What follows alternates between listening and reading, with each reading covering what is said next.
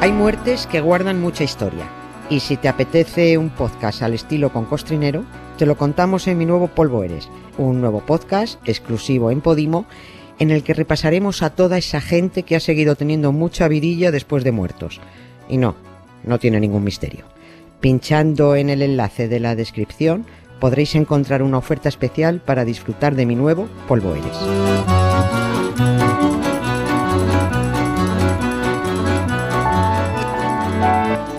Ser podcast.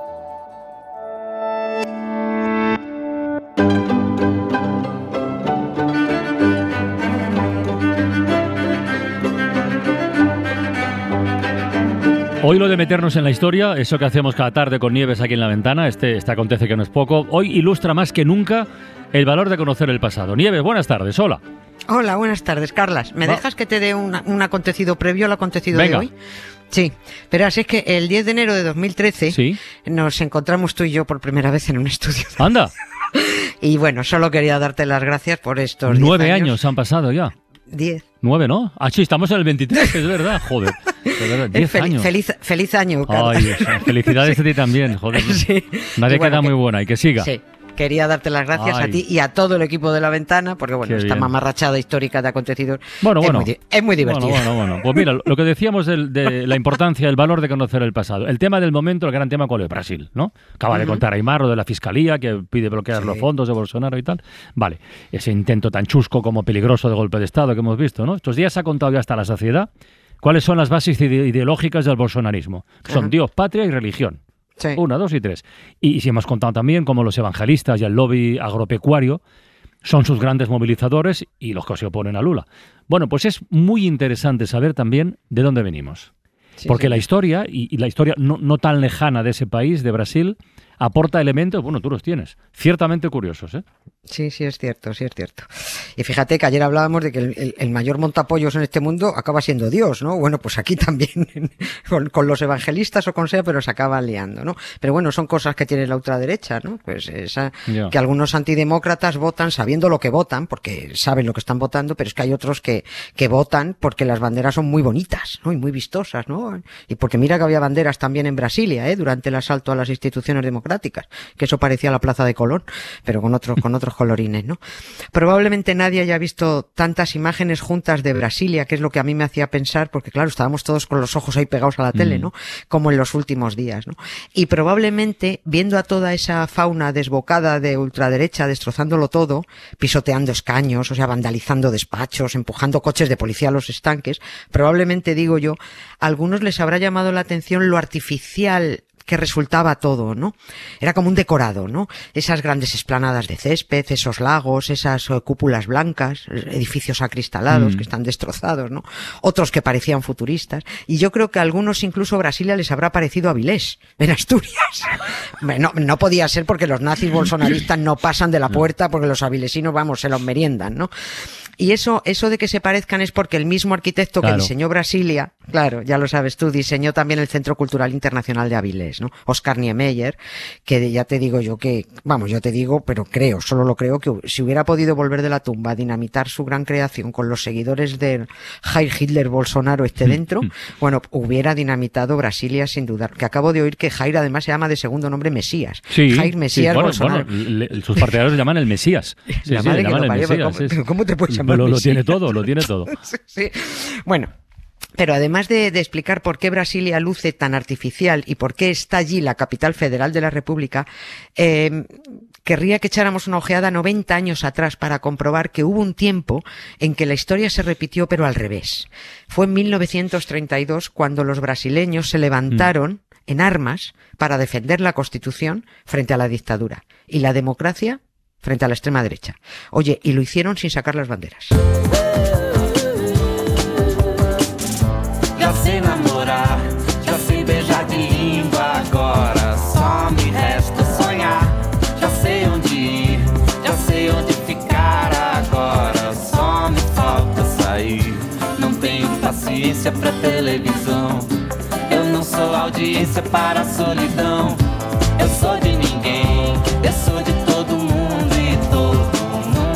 ver, vamos por partes. Venga, Ajá. p- primero Brasilia, ¿eh? esa, esa ciudad mm, futurista, esa ciudad Sí. que, que planeó, que premeditó Oscar Niemeyer para que fuera capital de Brasil, porque Sí. fue un proyecto con toda la intención. Sí, sí, con toda la intención. Eh, porque tú fíjate, claro, que a un arquitecto le encarguen un chalet, le, le gusta, está Sí, bien, claro. ¿no?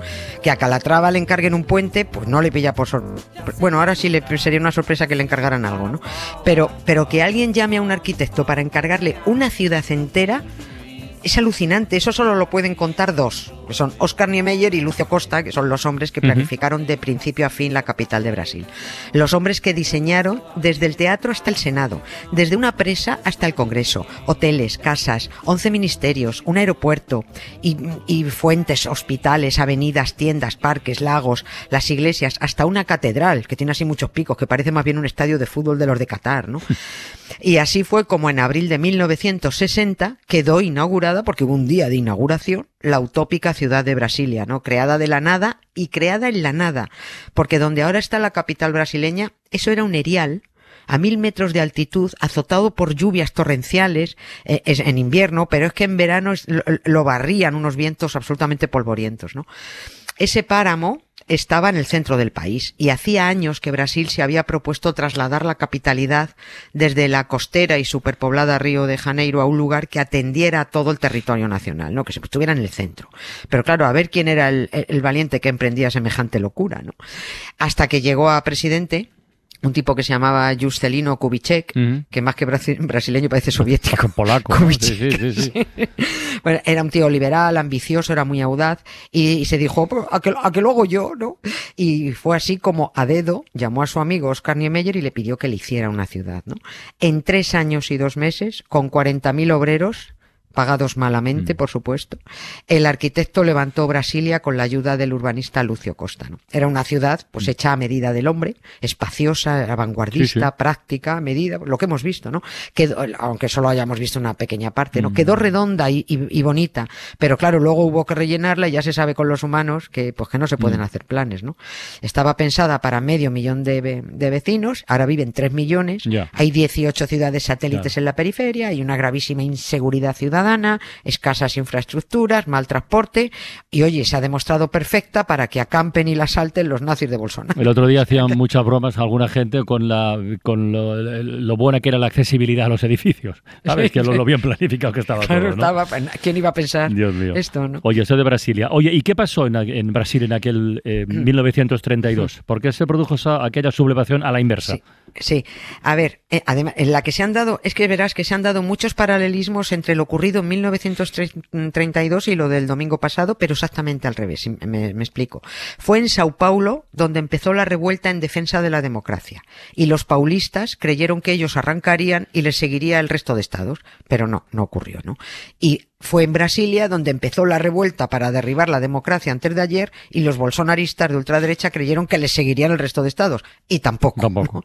Tampoco. Bueno, casualidades de la historia, fíjate, el presidente Lula da Silva estaba en Sao Paulo cuando los cafres estes del, del Mesías asaltaron las instituciones, ¿no? Y desde allí el presidente ordenó la intervención federal, ¿no? Vamos a poner el contexto a aquella mini guerra civil, Mm. que fue una mini guerra civil de hace 90 años. Pero nos tenemos que ir un poquito antes, de, de 1932. Nos vamos a cuando Brasil se constituyó en república. Eso era finales, finales del siglo XIX. ¿Y qué era Brasil entonces? Pues era- Brasil era un país enorme, bueno, igual que es ahora, claro, no es que haya crecido, donde la mitad de los brasileños eran clase alta, militares y latifundistas sobre todo, y la otra mitad clase baja, sobre todo esclavos que servían a la claro. otra mitad. Había ricos, había pobres y punto pelota, no había nada más, ¿no? La clase media prácticamente ni, ni existía, ¿no? Un, un poquillo, pero vamos, nada. Cuando se deshacen del emperador y se deciden por la república, las clases altas no querían perder los privilegios adquiridos que, que disfrutaban con el imperio, ¿no? Y dijeron ellos, a ver cómo nos organizamos entre todos eh, el reparto de poder, eh, así entre nosotros, para seguir mandando en el país, porque como la otra mitad está acostumbrada a obedecer y además en su mayoría pues son unos desinformados y casi todos analfabetos, esto, esto tiene que estar chupado, ¿no? Nos repartimos el país y listo. Y la verdad que lo estaba. Estaba chupadísimo. En Brasil hay 26 estados, pero los reyes del mambo eran dos. Dos estados. Uno era Sao Paulo y el otro. Minas Gerais se llama. Minas Gerais. Y en estos dos estados estaban los dos clanes empresariales más poderosos.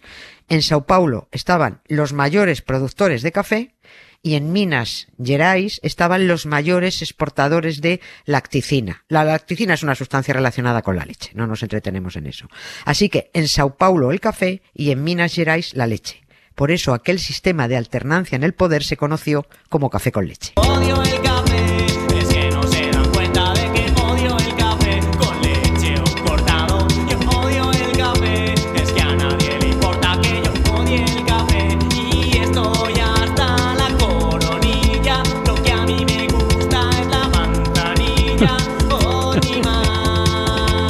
Ver, esto del café con leche, eh, que era un- como una especie de bipartidismo, o sea, se repartía en el gobierno por turnos. Sí, sí. Es que ahí no había ideología, no había principios políticos, no había programas electorales, no había nada.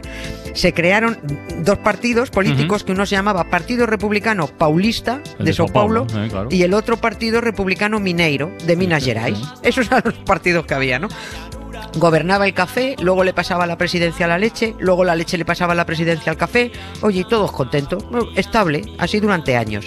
Mientras los pobres siguieran siendo pobres y sirviendo a los ricos, oye, aquí no había ningún problema, porque los pobres son, siguen siendo en todas partes muy obedientes. Incluso gustan de votar a los ricos porque no les gusta a ellos ganar privilegios. El problema llegó porque el poder es goloso y a algunos pues no les gusta soltarlo, como le ha pasado a Bolsonaro, Mm. como le pasó a. Trump, ¿no? Son demócratas mientras mandan, cuando pierden el que gobierna es ilegítimo, ¿sabes? Mm. Y resulta que en 1930 ya nos acercamos al momento cuando al café le tocó soltar la presidencia porque era el turno de la leche, el presidente paulista dijo, pues no pasó turno. No, no. El café va a seguir presidiendo Brasil. Esto provocó una revolución encabezada por un general llamado Getulio Vargas, que se hizo con el poder y dijo, pues mira, ya se acabó el sistema de café con leche, se acabó la constitución y se acabaron los parlamentos federales y se acabaron los ministerios y se acabaron todo. Aquí mando yo, que soy el que sabe lo que necesita este país y nadie más, ¿no? Instaló una dictadura muy paternalista, se metió a los trabajadores en el bolsillo, pues siempre, siempre empezaba sus discursos diciendo trabajadores de Brasil, ¿no? Como el otro decía españoles, ¿no? Pues trabajadores de Brasil, ¿no? Y, y nada, eh, Vargas suprimió derechos y libertades, todos. Se instaló la censura de prensa, todo tremendo. Y ahí fue cuando se sublevó el Estado de Sao Paulo Claro. en 1932, reclamando el retorno de la democracia y de la Constitución. Pero reclamaban la vuelta al sistema del café con leche u otra cosa. Ya no exactamente, porque para entonces ya se había ido formando una clase media en las últimas, los últimos años y estas clases también se preocuparon de la deriva fascista que estaba tomando Brasil, porque estaban informados de lo que, de lo que ocurría en Italia y Alemania, eh, estaban viendo lo que pasaba por allí. Tampoco querían que un régimen ultraderechista como el de Getulio Vargas animara a los de la extrema izquierda, porque también veían lo que pasaba en la Unión Soviética, ¿no? Y para evitar a la extrema izquierda y a la ultraderecha, lo mejor era el retorno de la democracia del Brasil federal y de que una constitución garantizara los derechos y libertades de los brasileños al margen de que gobernara Pepe o de que, gober- que gobernara Manolo, ¿no? En Sao Paulo creyeron que el resto de Brasil, pues, le- les iba a seguir, les- los iba a apoyar, ¿no? Pero se quedaron solos, ¿no? La sublevación, la verdad es que duró tres meses y el dictador Getulio Vargas se impuso, ¿no? Pero después de esto dijo, mira, oye, que por mí que no quede, ¿eh? voy a convocar elecciones a mi medida, voy a poner una constitución a mi medida, no, no vayan a decir que no soy demócrata, ¿no? Pero oye, nada, cuando en unas segundas elecciones se olió que perdía, dijo, chorradas, a la mierda otra vez la constitución y la democracia y a la porra la república. Fundó lo que llamó el Estado Novo, Vaya. se inspiró en Mussolini, Mussolini, claro. Claro, y la ultraderecha se acostumbró a mandar. Digo yo, no lo sé, que a lo mejor de aquellos polvos quizás siguen aquí los lodos. O que será, que será que vive nas ideias desses amantes que cantam os poetas mais delirantes, que juram os profetas embriagados? Está na romaria dos mutilados, está na fantasia. Pues nada, 10 años después, un beso muy grande, Nieves. Otro para ti, Hasta gracias. mañana. Carlos. Para no perderte ningún episodio, síguenos en la aplicación o la web de la SER, Podium Podcast o tu plataforma de audio favorita.